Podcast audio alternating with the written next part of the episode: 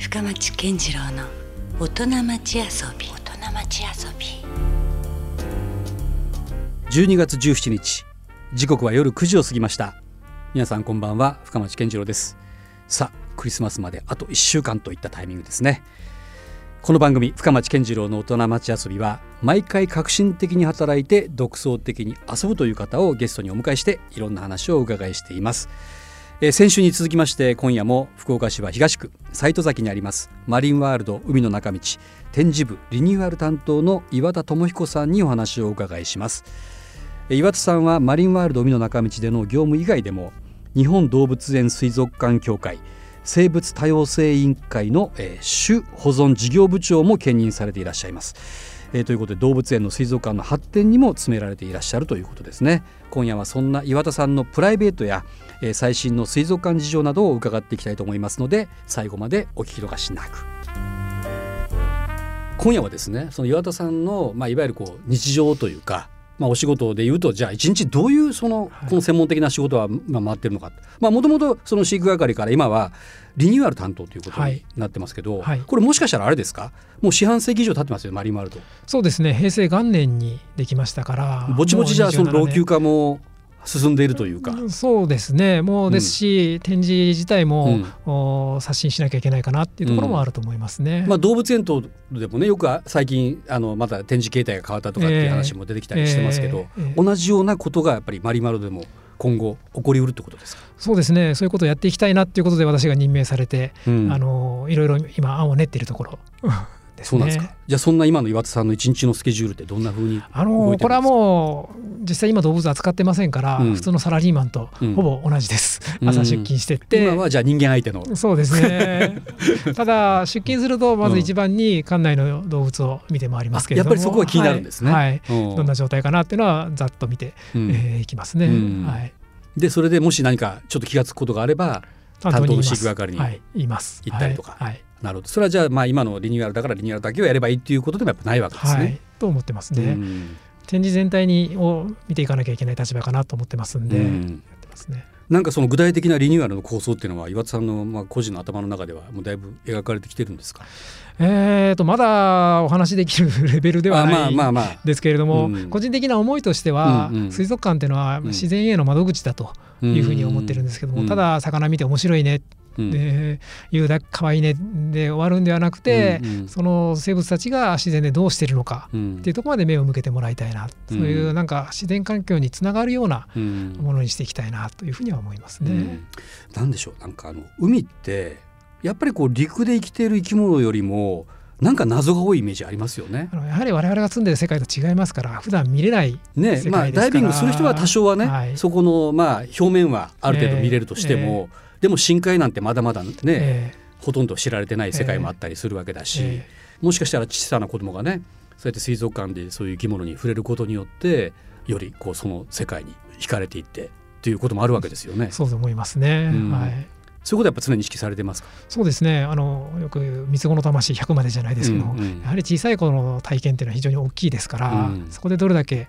そういう生物とかに親しめるかっていうのは、うんその将来大きく違ってくると思いますから。いわゆるこう教育担当もされていらっしゃるわけですもんね。はいはい どうですかそういう子供たちの反応っていうのは？子どもたちはですね、あの動物触ったりするコーナーとかもうちあるんですけども、うん最初は怖がるんですけども、うんあの一回触って何もないと分かるとうんものすごい勢いで触りますね。なるほどね。そこはやっぱ子供共通ですよね。そうですね。なんか僕らが子供の時代っていうのはもっとだからワイルドだったしだから川にも普通にねどんどん入っていってね魚を捕まえたり釣ったりとかあって今はまあ残念ながらなかなかねそうやって自然環境の中ではい。そういう生き物に触れる機会っていうのがねそうですね。あのまあこんなこと言ってななんですけども、うんうん。私も子供の頃は散々そういう川とか行っていろんなもの捕まえてきたりして、ね。うん。非常に無体なことをしてきましたけど 生き物には。残酷なこともしてしまってますもんね、はい。結構ね。そこがまあベースになって生き物に親しんできたっていうのはありますから、ありますもんやはね。り多くのまあどこまでうん。無体なことをさせるかっていうのはありますけれども、うん。あの接する機会がないっていうのは非常に悲しいですよね。そうですね。だからせめてそういうね水族館とかでは、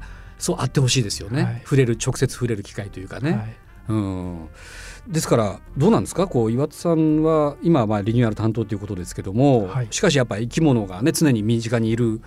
お仕事ですから、はこれなかなかその休みって言ってもなんかちょっと気になったりはするんじゃないですか？あの状態によりけりですね、うん、普段何もなければ、うん、飼育係も普通のほとんどサラリーマンと同じような形で朝来て、うん、えー、世話して帰っていく、うん、でただこれが一旦動物が具合が悪くなったりとかあるいは出産が近づいてたりとか、ね。はい、そういうことになるともうつきっきりになりますから、あの泊まり込むことももちろんありますし。その時やっぱりもう24時間体制みたいななりますね。仕事の状態の時もあるわけですか、はい、ありますね。ただ、まあそこは何人も係員はいますから、当番制でやるのはやりますけども、うん、普段やってる仕事にプラスそういうのが入ってきますから、うん、その辺の管理っていうのは大切になってきますね。なるほどね、はい、それはだからやっぱちょっと普通のお仕事とはまた違う要素がそこには、うん、そうですね。ちょっとしたこう、お仕事でもなんか締め切り迫られるとみんな慌てになるっていうのと同じかもしれませんけど、はい、ちょっとしたこう病院のようなねそうですね。機能が近いと思います、あるわけですからね。はい、なるほど。まあそんな中ですね今夜はちょっと岩田さんのまあ仕事以外の部分とかもちょっとお話を伺いしたいなと思うんですけども、はい、なんかご自身の趣味みたいな最近あまりできてないんですけども、うん、まあ学生の頃からダイビングやってましたんであやっぱそこですね。はい、うんうん、海に潜るのが好きですね。うん今までそのどうなんですか？国内外いろいろ行かれたんですか、まあ、それほどでもないですね、まあ、沖縄はもともと原点ですから、うん、卒業してからも何回か行ってますけども、うん、新婚旅行も、まあかみさんを騙したような形でモルジブ行きまして 勝手に潜ってたとい。う。奥様はそう地形大丈夫なんですか？あ大丈夫ですね。潜ったりもされるはいはい大丈夫大丈夫ですけど、うん、そこまで得意な方じゃなかったので、うん、最初潜った時にいきなり深いところで、ちょっと過呼吸になって、うん、トラウマなってないですか大丈夫です。それは大丈夫です。すぐに上がらなきゃいけないっていうことで私はバディだったのにもっと潜りたかったのにとっとと上がらざるを得ない。い。やそれは奥さん大事にしましょうよ。そこ、えー、そういう感じなんですね、はい、じゃあ最近はなかなか潜れてないんですか？そうですね。仕事で、まあ今担当が変わったんでやってませんけども、まあ前までは海洋動物科というイルカの方もやってました。イルカアシカとかもやってましたんで、まあ、水槽の掃除で潜ったりとかして。ああそっか。だから誰かがそれやらなきゃいけないわけですもんね。はい。壁とか磨いてる横でイルカがなんかじっと見てたりとか、新しいにひれ噛まれたりとか してましたけど。全然その苦痛な仕事じゃないんですね。むしろ楽しいぐらいな仕事あ私は潜るの全然苦になりませんので、ね、普通掃除ってあんまりこう、ね、モチベーション上がらないじゃないですか、はい、でもむしろそれを潜ることによって。そうですね。あの、うん、潜ってる時っていうのは意外と無心でいろんな考えが浮かんでくるんで私はあの苦じゃないんですよ。なるほど、はい、どうですか？この福岡近海でなんかおすすめのダイブポイントとかもあるんですか？そうですね。この辺だと鹿の島とか、ね、鹿の島は潜ってもちゃんと透明度っていうか見れるもんですか？あのー、透明度っていうのはやっぱ季節とか海境によって変わりますけれども、うん、潜ればもちろんいろんな生物が見ることができますね、うん、例えばなんか珍しいものも出会ったりするんですか？えーとちょっと前ぐらいだったら熱帯魚とかもこれは季節的に流れてきた熱帯魚が海の中道近くにいたりするんですか？あの結構青い魚とかいたりしますよこれはただあの夏の暖かい時期に流れてきて、うん、冬越せなくて死んじゃったりとか、あするたまたまその海流に乗っかってきたけども、はいまあ、最終的にはなじまない場合もあるわけですね。なんかあの大きな生き物とかもいますか？福岡の海で。それこそなんか野生のイルカだったりとか、はい、クジラが近づいてきたりとか、はい、そういうことってあるんですか？めったにはないですけどないわけじゃないですね、うん、うちでも過去に漁師さんの網にかかったイルカを保護したことがありますので、はい、鹿の島で、はい、あそんなことありましたっけ、はい、はい、うん、あとはウミガメが産卵にも来ますから水の中じゃ見たことないですけども、いないことはないなるほどね。ねまあ、やっぱり福岡って言ってもね、まあ、海がもうすぐ身近にある場所だからね、えー、そういう意味ではちゃんと潜りさえできれば意外と触れ合える。まあ、いろんな生き物を見れますね。とこではあるんですね、はい、これだけの都会の周りにこんだけの自然が残っているというのは非常に恵まれている土地柄だと私は思ってます。そうなんですね。はいさあ、まあ、先週から2週にわたってね岩田さんにいろんなまあ海の世界の話をねお伺いしているわけです、えー、実は最近ちょっとニュースがありましたねあのアメリカのカリフォルニア州、まあ、サンディエゴにあるテーマパークシーワールドでシャチのショーが廃止されるというニュースが飛び込んできましてで実はここに関しては2つのポイントがあると思うんですけども、まあ、1つはその飼育しているシャチが、まあ、飼育員を襲ってしまったというそういう事故がまあ原点にあったと。でもう1つが、えーまあ、そもそもその野生生物を飼育していいのかという、まあ、動物愛護の視点がねここには入ってきていると思うんですけども岩田さんはこのニュースをあの同じまあ同業者という立場からどういうふうに見てました？なかなかこのセンセーショナルというか、うん、すごいニュースだなというふうに思ったんですけど、うん、ただこれサンディエゴのシーワールドの方にこの後私お会いすることあって聞いたんですけれども、はい、シーワールドとしてはショーをやめるとは言ってないと。ただショーの形態を変えますと。あ、まあ、今まではどちらかというとエンターテインメントに徹したようなショーだったのを、うん、教育的な配慮、うん、生き物の能力を、うん、知ってもらうためのショーに変えていくということだったようなんですけどただマスコミとしてはそっちの方がショーをやめるっていうの方がやはり面白いのでそういうふうに取り上げられたってことだと。ちょっとメディアが変にこう煽ったというか変になってしまってそれもあの向こうの社会情勢だと思います、そういう望む声が大きいので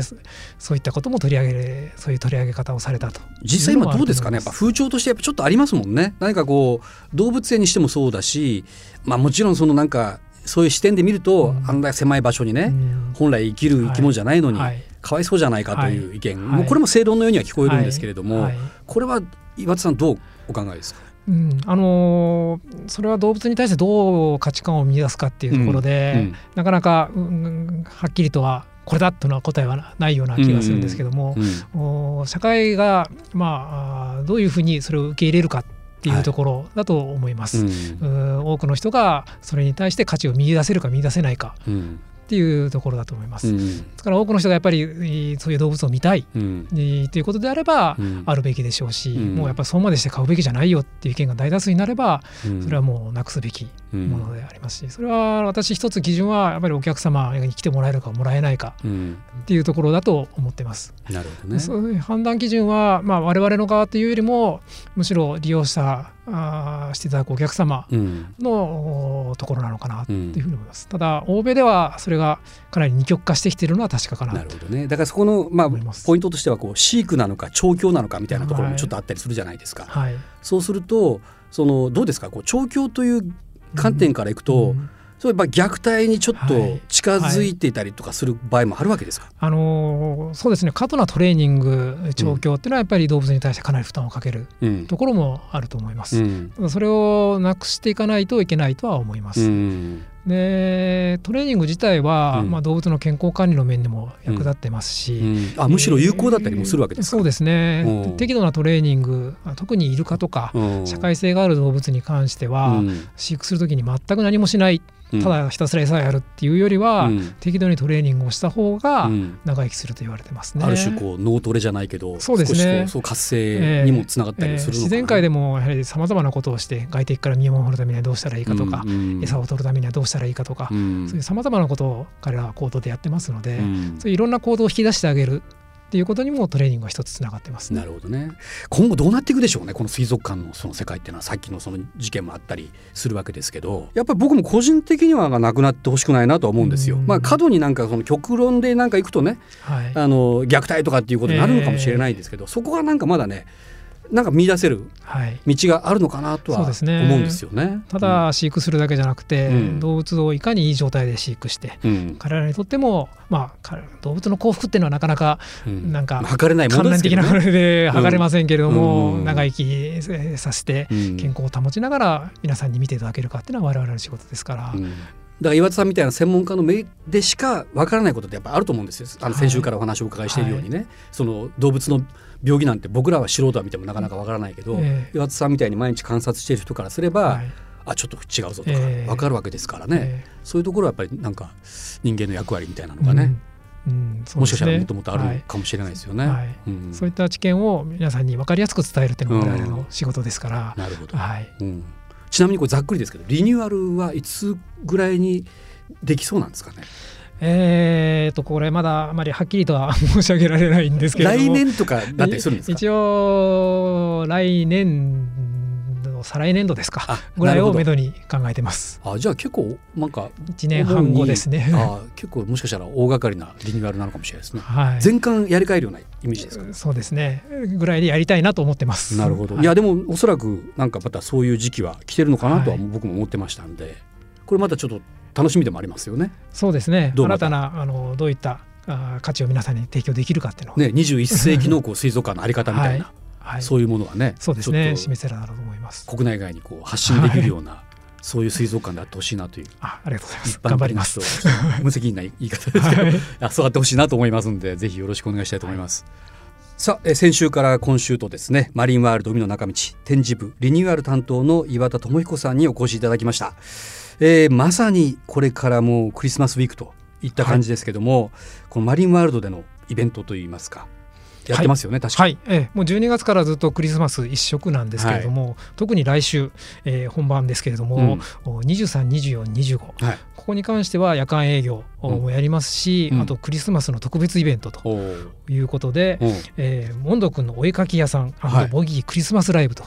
あの天才画伯のモンド君が、はい、え何をあの魚たちを描くんですか？魚たちではまあ時間空いた時間には描くかもしれませんけども、基本的には似顔絵屋さんなので、えー、1日15名のお客様限定なんですけれどもじゃあお客さんのはい、あの似顔絵を描きます。でこれはまあ要予約なのでホームページと見ていただきたいんですけれども、なるほど。あとは夜はあのボギーさんとモンド君のコンサートと、出た。もう完全身内じゃないですか。はい、その親子でなんかやるわけですねじゃあ。はい、ファミリーコンサートというのがあります。まあしかしでもあの面白そうですねこれ。そうですね。あのクリスマスを盛り上げてくれると思います。夜も9時まで空いてるんですか？はい、夜間営業でこの3日間だけはやっております。どうですか？例年これやっぱカップルとかも多いんですか？多いですね。やっぱりあれですか？まあそういう雰囲気があるのかな？夜のクリスマスって。そうですね。クリスマスとバレンタインデーはもうカップルだらけで、うん、あの等間隔で座ってますね。なるほど。もういわゆるこうデートスポットなんですね。行ってみればね、はい、魚たち見てるんかな彼らは。うんどうでしょう？なるほど。じゃあまあある種岩田さんもお忙しいですねじゃあこの季節。えっ、とこれ自体は私直接は噛んでませんけれどもお客様が増えたらやっぱり忙しいですからぜひ多くのお客様に来ていただきたいと思います。なるほど。じゃあ皆さんぜひねこの話を聞いてまたちょっと行きたくなったという方もねいらっしゃるでしょうからぜひ身近なマリンワールド海の中道にですね行ってみてほしいなと思います、お待ちしてますね、本当お忙しい中先週から今週と2週にあたってお越しいただきましてありがとうございました。いえこちらこそありがとうございました。また引き続きじゃああの我々のこうためにと言いますか ねまあ、もちろん海の生物のためにもあの日々頑張ってください、はい、ありがとうございます。ありがとうございました。深町健次郎の大人町遊び。今夜はマリンワールド海の中道展示部リニューアル担当の岩田智彦さんにお越しいただきました。ということで今夜もお付き合いいただきましてありがとうございましたお相手は深町健次郎でした。それではまた来週。LoveFM Podcast LoveFM のホームページではポッドキャストを配信中。スマートフォンやオーディオプレイヤーを使えばいつでもどこでも LoveFM が楽しめます。LoveFM.co.jp にアクセスしてくださいね。LoveFM Podcast